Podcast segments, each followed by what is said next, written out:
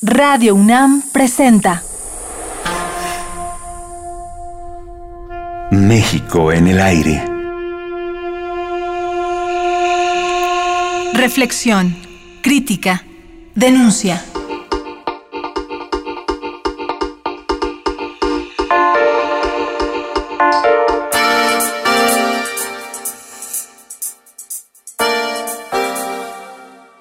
A partir de que el gobierno panista decidió hacer la guerra contra el narco, lo que estaba haciendo era una guerra contra los jóvenes. Y se notó porque el 90% de los muertos eran jóvenes. Se estaba tratando de exterminar a aquellos que no tenían empleo y que por tanto no tenían futuro.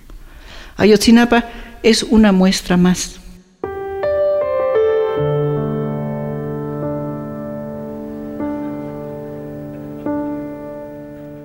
Imaginemos una fría mañana de marzo en Estocolmo, Suecia, cuando la UNESCO reunía en la entonces capital mundial de la cultura de Europa a todos los ministros culturales del mundo, a organizaciones no gubernamentales y a representantes de medios de comunicación que llegaron de todos los rincones del planeta para hacer un llamado de alerta frente a la globalización, la pérdida de las identidades, la exclusión que conlleva a la violencia, la desaparición de las lenguas, el imperio de las finanzas y la banalización de los valores. Su propuesta consistía en que fuera la cultura y no la economía el eje central del desarrollo y que la diversidad cultural fuera reconocida como fuente de la riqueza humana, expresión de democracia y factor de paz se llevaba a cabo la Conferencia Intergubernamental de Políticas Culturales para el Desarrollo y la antropóloga mexicana Lourdes Arispe, que presidía el comité organizador y fungía como directora general adjunta de la UNESCO en el área de cultura, cerró su discurso con una frase que pronunciada en varios idiomas provocó una estruendosa ovación. Necesitamos libertad para crear. Casi dos décadas después de aquella mañana de 1998 nos preguntamos, ¿qué le pasó al mundo? ¿Qué sucedió con nuestro país? ¿Hacia dónde vamos y hacia dónde queremos ir? Para buscar una respuesta, conversaremos esta semana con Lourdes Arispe, cuya experiencia en organismos internacionales del más alto nivel y cuya trayectoria en las ciencias sociales y la academia ofrecen una perspectiva global y local privilegiada acerca de nuestro tema, México en el aire. Viendo los sucesos recientes en México, la impresión que yo tengo es que estamos en suspenso. México está suspendido porque hubo un modelo de desarrollo económico que empezó a funcionar, no funcionó bien, que tiene que cambiarse pero que no se da la posibilidad de pensar colectivamente para ir hacia adelante con un mejor modelo. Y esto ha sucedido en parte porque eh, la discusión pública está muy vacía de reales contenidos sobre las opciones de futuro. Y esto lo sabemos, se dice mucho. Y parte del problema es que se ha degradado el nivel de educación en México, en, muchos niveles, y eh, se ha impedido que justamente haya mayor libertad de búsqueda de alternativas.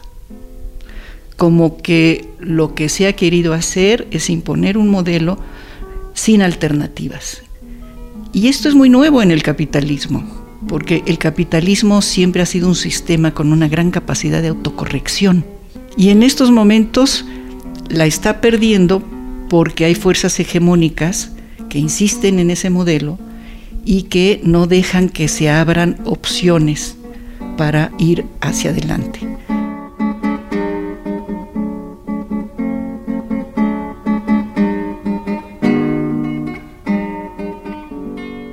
Lourdes, ¿hay un nuevo paradigma que permita una nueva lectura de la realidad?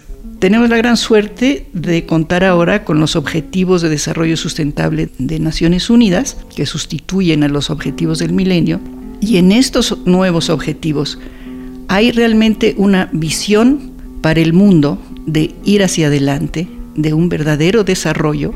Por ejemplo, el primer punto es acabar con la pobreza en todos lados, lo cual quiere decir también en el interior de los países desarrollados, y en todas sus formas, porque ha habido un gran enriquecimiento de una élite y ha habido un empobrecimiento de diversas formas de muchos sectores.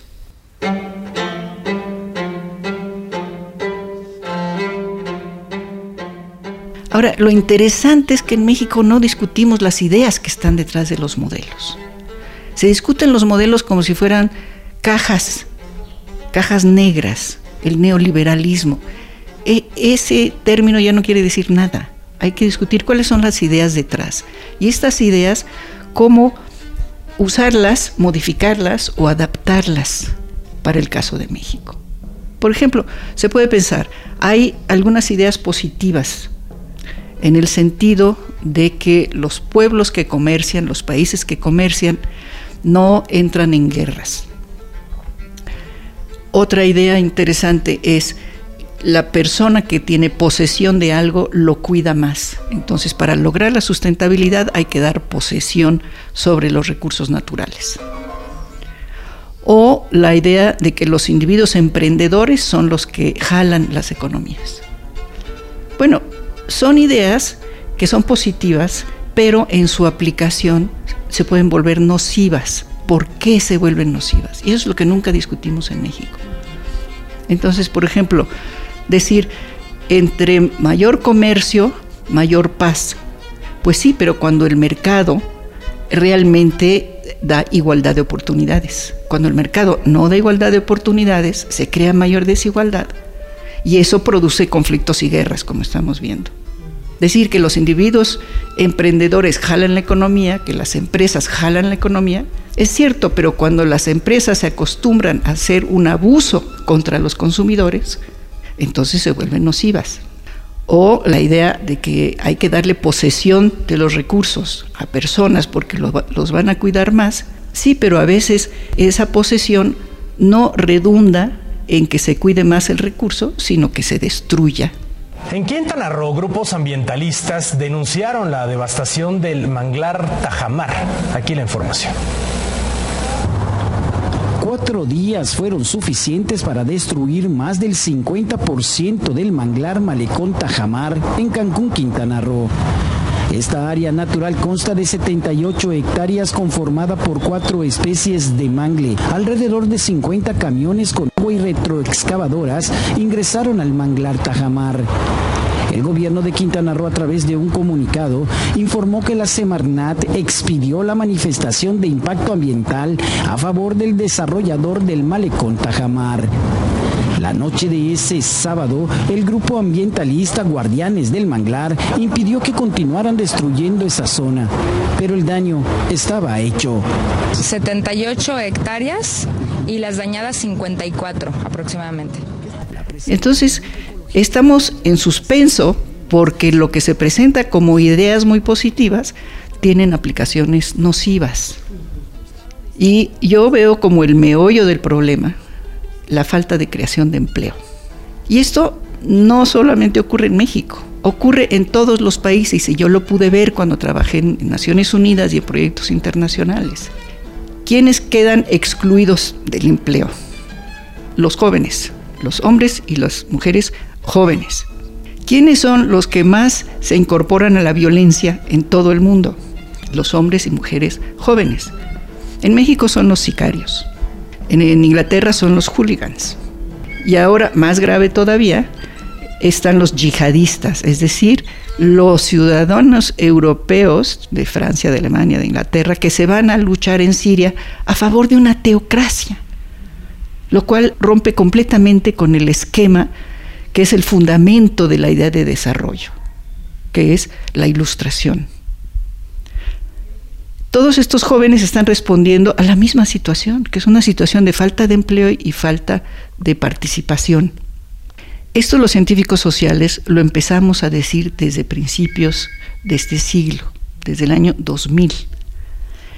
Y no se ha logrado cambiar el modelo para evitar esta consecuencia. Y estamos todos preocupados porque nadie queremos que la cosa vaya peor. Ahora la famosa consigna de entre peor mejor ya no es cierta, porque entre peor todos vamos a, a ser incapaces de vivir en este planeta.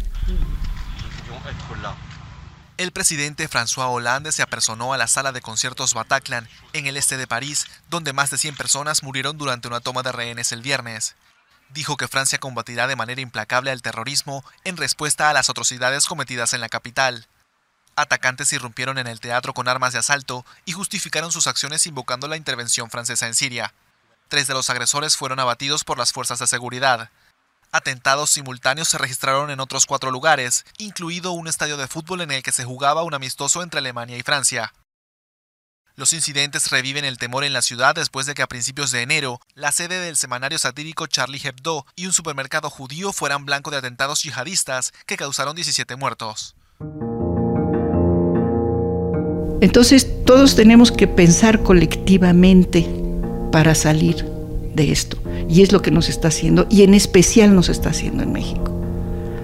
En México se aplican medidas, ¿por qué? Porque vienen con un paquete, y ese paquete primero se llamó Consenso de Washington, que ya está totalmente rebasado, también se llama neoliberalismo, pero hay partes del neoliberalismo que no funcionan y que además no son liberalismo. Y los intereses particulares en el momento en que se apoderaron del gobierno, tuvieron la posibilidad de seguir imponiendo las condiciones a través de los cuales ellos abusan y crean mayores desigualdades. Entonces estamos en suspenso porque todos vemos que las cosas no van bien, pero no se abre la puerta a que pensemos colectivamente cómo resolver esto, cómo evitar los efectos nocivos y además cómo crear nuevas formas de acción para nuevas circunstancias totalmente distintas. En vez de que estemos pasivos, todos reaccionando ante lo que se nos está imponiendo. Ahora, para esto se necesita lo que yo en la UNESCO repetí hasta el cansancio en todos los foros internacionales, la libertad de crear. Si no tenemos libertad de crear, no vamos a ninguna parte. Los jóvenes no tienen libertad de crear si ven estudiando en la escuela que hacia el futuro no van a tener empleo, pues ¿para qué estudian? Entonces ya no tienen las bases para pensar de una manera más verdadera acerca del mundo. ¿Por qué? Porque vienen todas estas ideas irracionales que imponen otras modas y modas que son la trivialidad y la melcocha. Digo, eso es lo que se les está dando como alimento intelectual a los jóvenes trivialidad y melcocha. Y esto es muy grave porque si los jóvenes no desarrollan estas capacidades, la capacidad de pensar con libertad, la capacidad de experimentar con nuevas formas de actuar, la capacidad de crear nuevas formas de consolidar una cooperación entre ellos, entre todos, entre todos los ciudadanos, entonces no podemos avanzar. Y en estos momentos no avanzar es grave porque se quedan los países muy, muy atrás.